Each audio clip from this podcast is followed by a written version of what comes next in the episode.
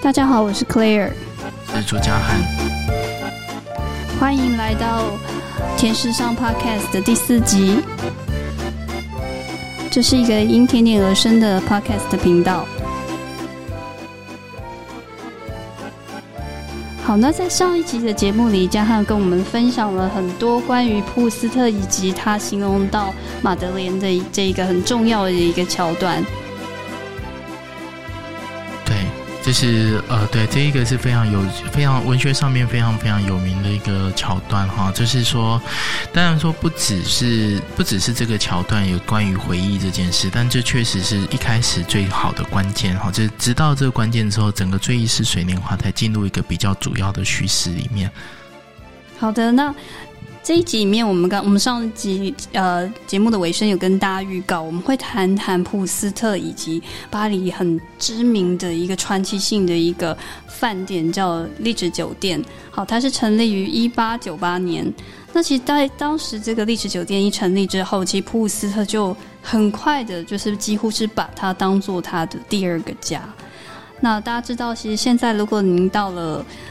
巴黎历史酒店大概是一楼一进去的右手边，就是有一个通道，你会看到一个很漂亮的一个茶沙龙。那这个沙龙的话，你下次注意一下它的名字，它上面就是写上 Salon Proust，对，其实就是以普鲁斯特来命名的一个茶沙龙。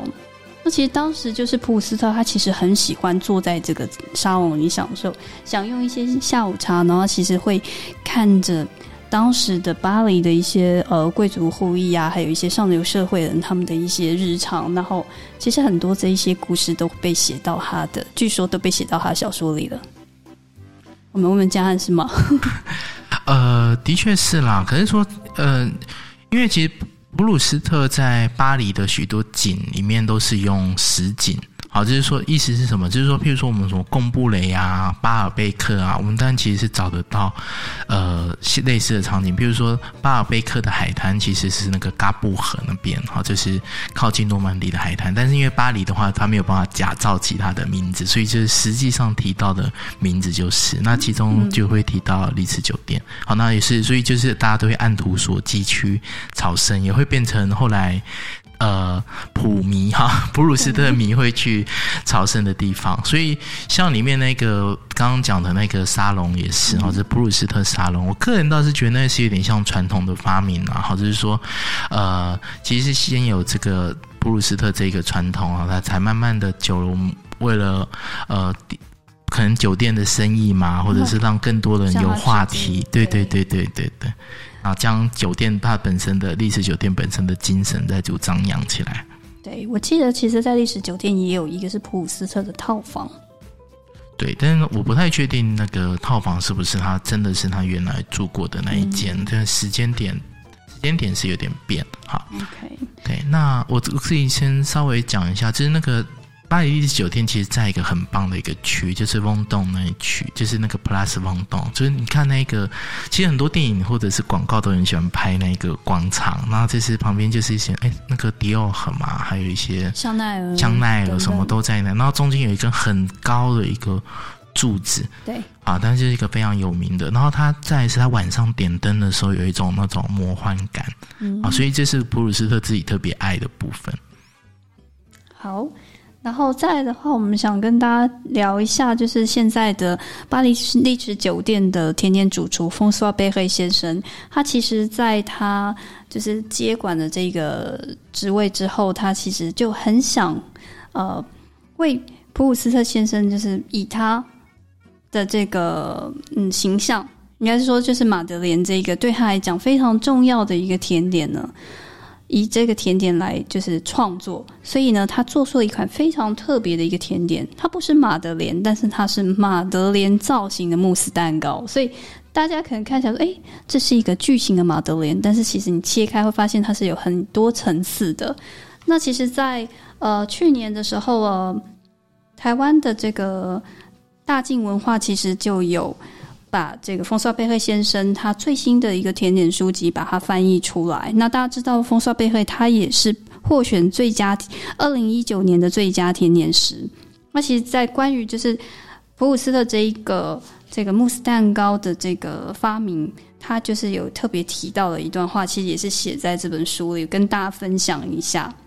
他说呢，巴黎的地址酒店呢，跟 Marcel Proust 的先生之间呢是密不可分的，因为这一家饭店呢，等于是他第二个家，也是他去去萃取一些灵感的一个思维的殿堂。那所以从那时候开始，他的马德莲啊，呃，令人难忘的文学技巧，都值得我，这是这位主厨来献上糕点来歌颂他。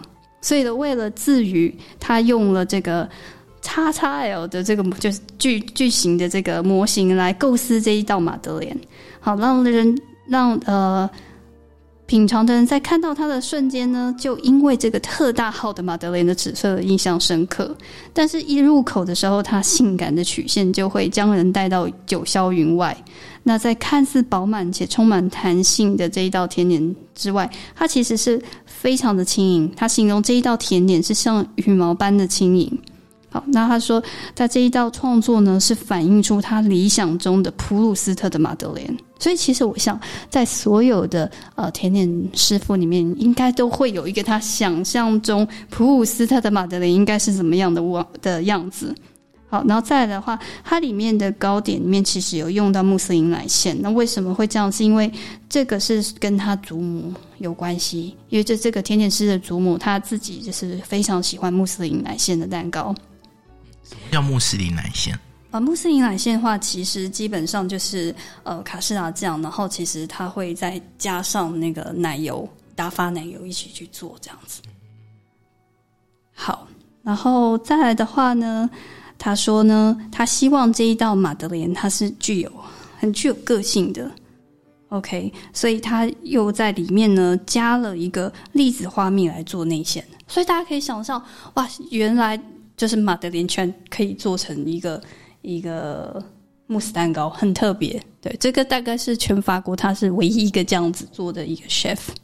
而且光是那个视觉上就蛮震撼的嘛。对，很很呃，大家其实，在网络上可能就是稍微 Google 一下都可以找得到，就是这个方索瓦配合主厨，好，然后打马德莲，你就会看到他这一款造型的一个甜点。但是我觉得，像那个法国的那些这些甜点师们，现在我觉得在某方面在跟艺术真的有点像，只是说带给我们一种过去没有感受过的那种感官认知。那像这个，很像我们在做那种呃拟真拟，它其实也算某某方面来说，也是一种拟真蛋糕的。虽然它拟的是也是甜点本身，对。对，但是就是让改变我们的认知，反而让我们去再度认识，会反而这时候会很变得很深刻。然后对于那当中的本本质，我们其实会有一个好像突然突破的那一个表象的感觉。嗯，就是好像有一点玩趣，然后但是又会让你就是知道说，它其实现在这一款甜点，它其实你很你很清楚看到，因为它的造型就知道说，它是一款马德莲，是特别要向普鲁斯特先生致敬的。对，但当然它的。里面的东西，它的组成哦，大刚刚提到，因为那穆斯林奶馅是他祖母很喜欢的。那里面的东西呢，就是这个主厨他自己的故事。对。那其实我觉得，在法国人在做甜点，他们很有趣，就是他们会强调，在像在很多的甜点比赛节目里，很多的呃一些评审，他们都会说：“我想要知道你这一道甜点，啊，你想要讲的是什么故事？”对。你这是关于你的这个故事，而不是这个甜点的故事。因为这个甜点好，比如说马德莲，大家都会做。但是我想要知道的是，这个你的马德莲有什么跟你就是本身有连接的这个故事？OK，所以这就很像，对我这听起来蛮听听来觉得非常非常感动啊。就是说，其实很多的技巧也是这样嘛，就是说。虽然是一样的东西，但它中间会有一些你如如何的带有个人的，尤其是可能是最最强烈情感的这个东西在里面。那我觉得其实这真的是马德莲的精神呢。好，要说那马德莲精神是什么？就是说，其实呃，照理来说，它其实是一个在家就可以做的简单的甜点，对。但是其实为什么它会那么的？其实是因为。有故事，他不断的每个人都可以跟找到跟他有关的故事的时候，他就会变成一个永恒。那我不知道嘉汉有没有听过这个说法？其实我听说过，就是这个马德莲，其实呃，普斯特吃的并不是马德莲，而是马卡红。不知道有没有听过这个版本说法？我反而不是在我我我读过的最根。最之前的版本其实反而是烤面包，反而比马德马德莲还要更平平易近人。因为讲马卡马卡红那个版本是说，其实他原本选的是一个更高级的、更高级的甜点。对对对对，为了不要看起来好像自己太纨绔子弟而改选嘛。但是我之前看到的，像他在那个博圣伯夫，他比较早的一个那个 A C 版本里面，其实是写烤面包。是烤面包。对，那我今天再补充一点点有趣的事情，就是说它里面其实有直接写到丽池酒店最呃的段落当中最令人印象深刻是谈到他带他的女朋友啊阿尔贝提娜里面最重要的女主角之一去吃，那是阿尔贝提娜特别爱吃冰淇淋哦，然后他谈到其实反而是那个丽池酒店的 glass 它的冰淇淋，然后里面谈了很多口味哦，包括呃那个。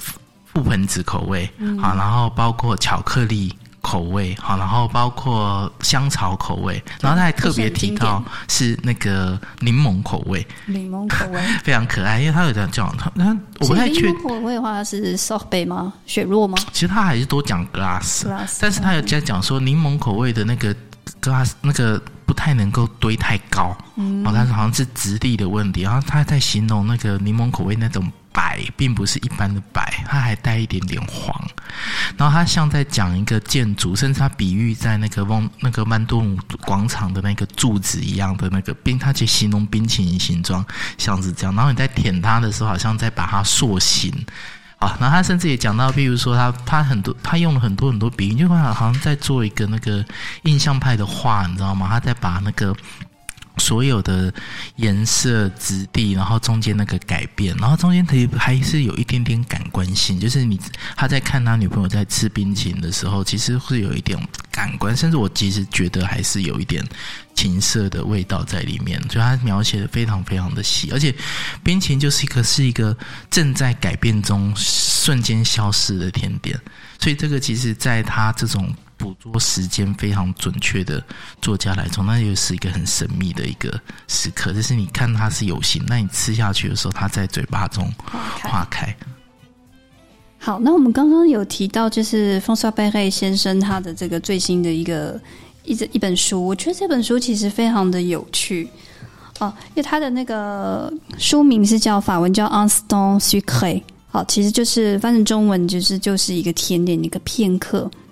那其实，在这本书里面呢，就有其实它是完整记录，就是整个这个丰收贝克主厨他的在历史酒店的一天。因为大家知道，如果是在这样子的星级呃一个五星饭店里的话。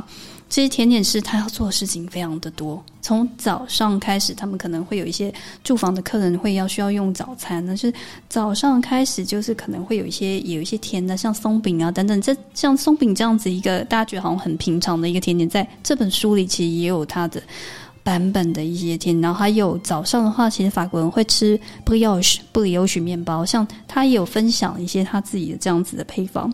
那再来的话就是午餐，当然午餐的话就是就是会跟着这个餐厅的这个料理主厨会做一个搭配。好，我们之前呃有提到，其实就是在比较高级的一个甜一个餐厅里的话，其实料理的主厨跟甜点主厨他们其实是一个。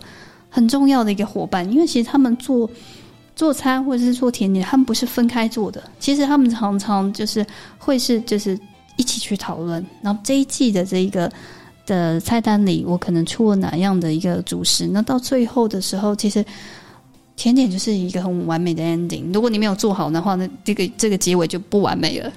体验会被对对体验不好，对你可能就是因为最后的这个印象是非常重要的嘛，所以这个会有它会有中午的，就是配餐的一个甜点啊，然后再就是有一个他他这边的这个这个段落我觉得很有趣，它叫充实午茶时刻，那其实就有一点在呃是也是在把那个普斯特他的书拿出来，他叫做 The Don h e t o v e Day。